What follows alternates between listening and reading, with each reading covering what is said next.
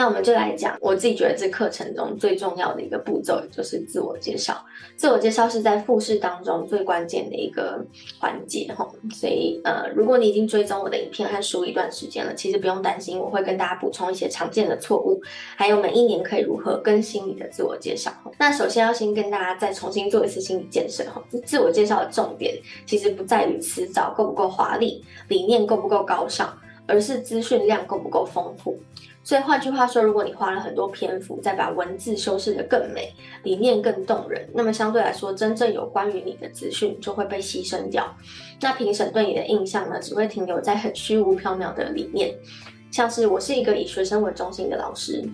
但是评审却无从得知，就是具体的教学策略或风格是什么。那这个在口试当中是非常扣分的说法。所以接下来要跟大家讲的公式呢，都是尽量要讲的白话、具体、很接地气的，尽量不要使用演讲或者朗读的口吻哈，主词很一致的使用第一人称就可以了。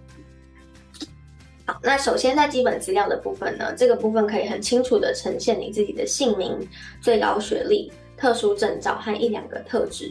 所有担任过的职务，还有设计过比较特别的课程名称就可以了。那要注意的是，不要花很多篇幅在包装姓名。很多人会把自己的姓名讲得很厉害，就是要让评审记住这三个字。但其实这三个字对评审来讲的意义是不大的。哦，就是对评审来讲，最重要的是你做过哪些事情，你有哪些实力。好，所以我会建议呢，你可以把这个时间省下来，去描述你的教学和辅导经验。那这一段其实是越精简呢，接下来的重头戏就可以被分配到越多的时间跟比重嘛，你就更有机会从教育背景都很相似的这些教师当中展现个人的专业，并且脱颖而出。那第二个部分就是我觉得自我介绍当中最最最重要的部分了。这个部分呢，可以列举出你所有相对喜欢、相对得心应手的能力，例如跨领域课程设计、正向管教。呃，双语教学、阅读教育等等的。那接着，你从其中一个你最有自信的能力去做举例，例如你曾经设计过一堂跨领域的课程设计经验，或是以正向管教为基础的班级经营策略，或是双语教学的课程，或是阅读教育的专案等等的。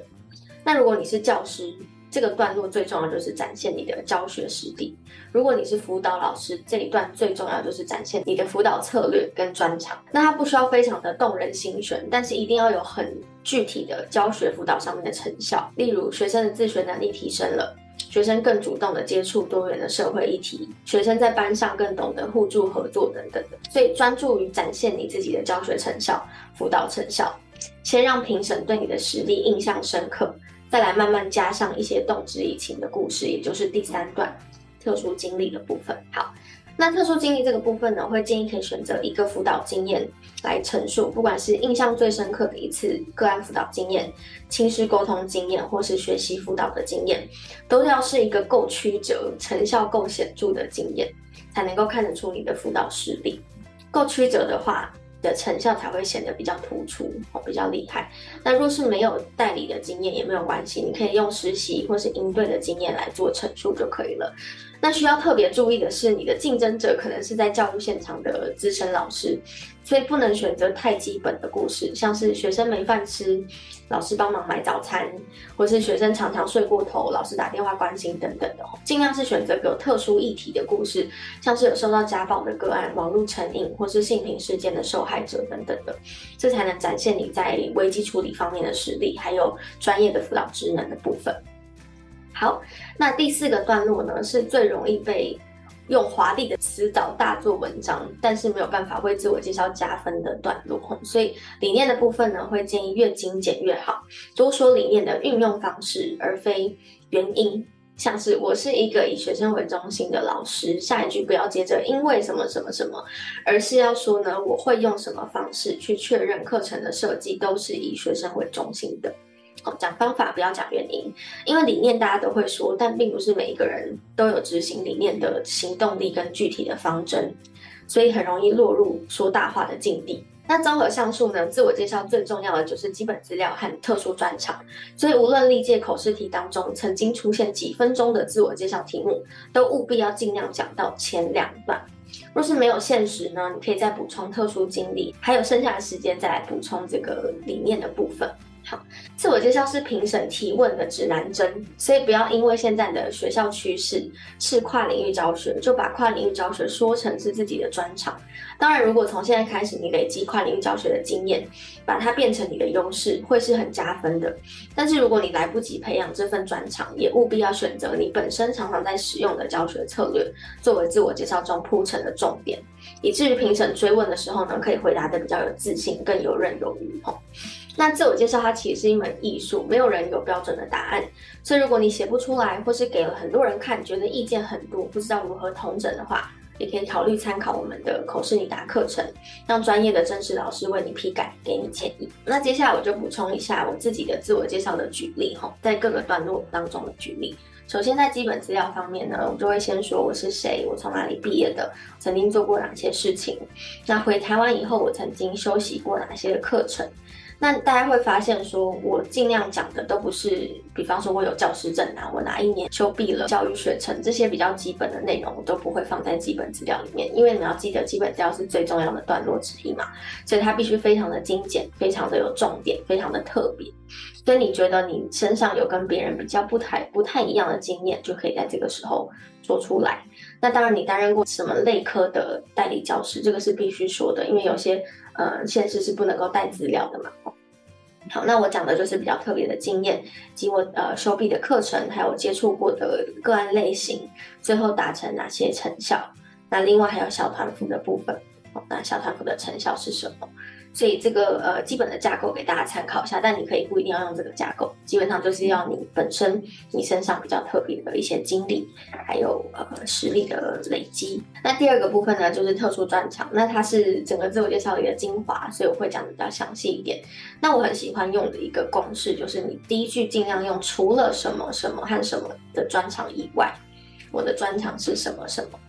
这样就不会只展现到一个特殊的专长，你可以把你所有的专长都讲进去。那评审在接下来追问的时候会比较知道想要问你哪些问题，我可以问你哪些问题。好，那我自己想要举例的专长是音乐治疗这个部分。那在讲故事经验的时候啊，如果你有看过我的影片的话，我非常强调要讲这三块。第一块是这个个案的背景，或是你如果是要讲教学的话，你可以讲你的教学理念、教学课程目标是什么，好，要达到哪些素养。那我自己讲的个案背景呢，要够曲折哈，所以要讲的非常的具体。我曾经辅导过一位五年级过动的学生，他因为在班上控制不住冲动，总是会想要用动手打人，或是发出怪声的方式引起注意。那他交不到朋友，让他的情绪起伏变得很大，因此受到了导师还有同学的排挤。那接下来就是我使用的策略哈，那我使用不同音高的手摇铃的游戏，帮助个案学习等待。冲动控制，接着透过共同写歌，帮助个人看见人际中的成功经验，也就是他自己去写，把这些成功经验写进这个歌词里面。当他受到赋能以后呢，他开始愿意用正向的方式引起他人的注意，例如帮导师发本子，带同学去保健室，上课想要说话的时候先写下来，并且编写成立一首歌曲等等的。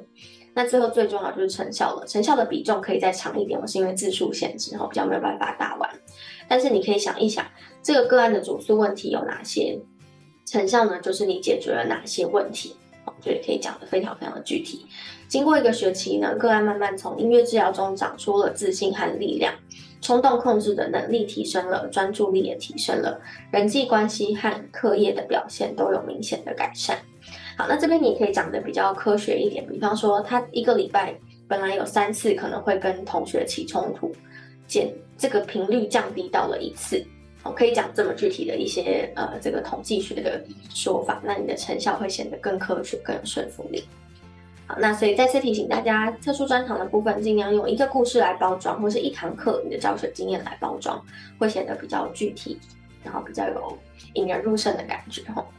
好，那第三个部分是特殊经历，这个部分就要稍微感人一点点。好，我会建议第二个故事。可以是比较理性的故事，第三个故事就是特殊经历，可以是比较感性一点的故事，这样子你的自我介绍就会更完整，就是感性跟理性兼具吼。那我分享一下我印象很深刻的一次家长咨询的经验，大家发现我用了家长咨询，其实是因为我前面在讲专长的时候，我有提到我的专长是家长咨询，对吗？好，所以我就去再延伸讲出了这个故事，这样子评审就知道他接下来问的就是这两个，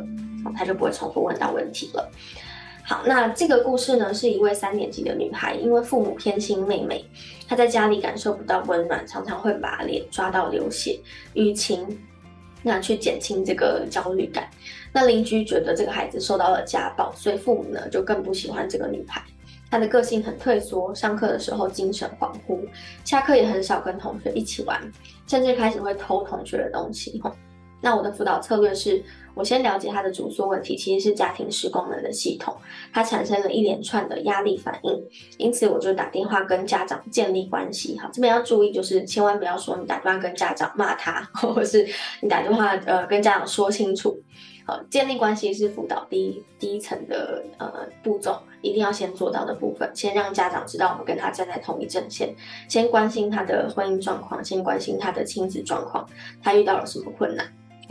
好，那接着我透过我前面我提到的 EFT 的呃婚姻咨商的技巧，去帮助父母亲梳理多年以来的情绪，对彼此的对孩子的情绪，帮助他们更了解彼此真实的需求，也更了解孩子的压力反应。其实呢，是出于对手足竞争的害怕，还有对父母的爱跟渴望。那在我的鼓励跟赋能之下呢，家长开始愿意帮孩子买文具、买早餐，他就比较不会想去偷东西，对不对？亲自送他来上学，甚至每天花一段时间个别的陪个案聊天。那这个部分呢，我是有教呃家长说，可以把孩子放在呃自己的腿上，然后很安静的一个独立的空间，每天至少花五到十分钟陪个案聊天，听听他在学校发生的事情。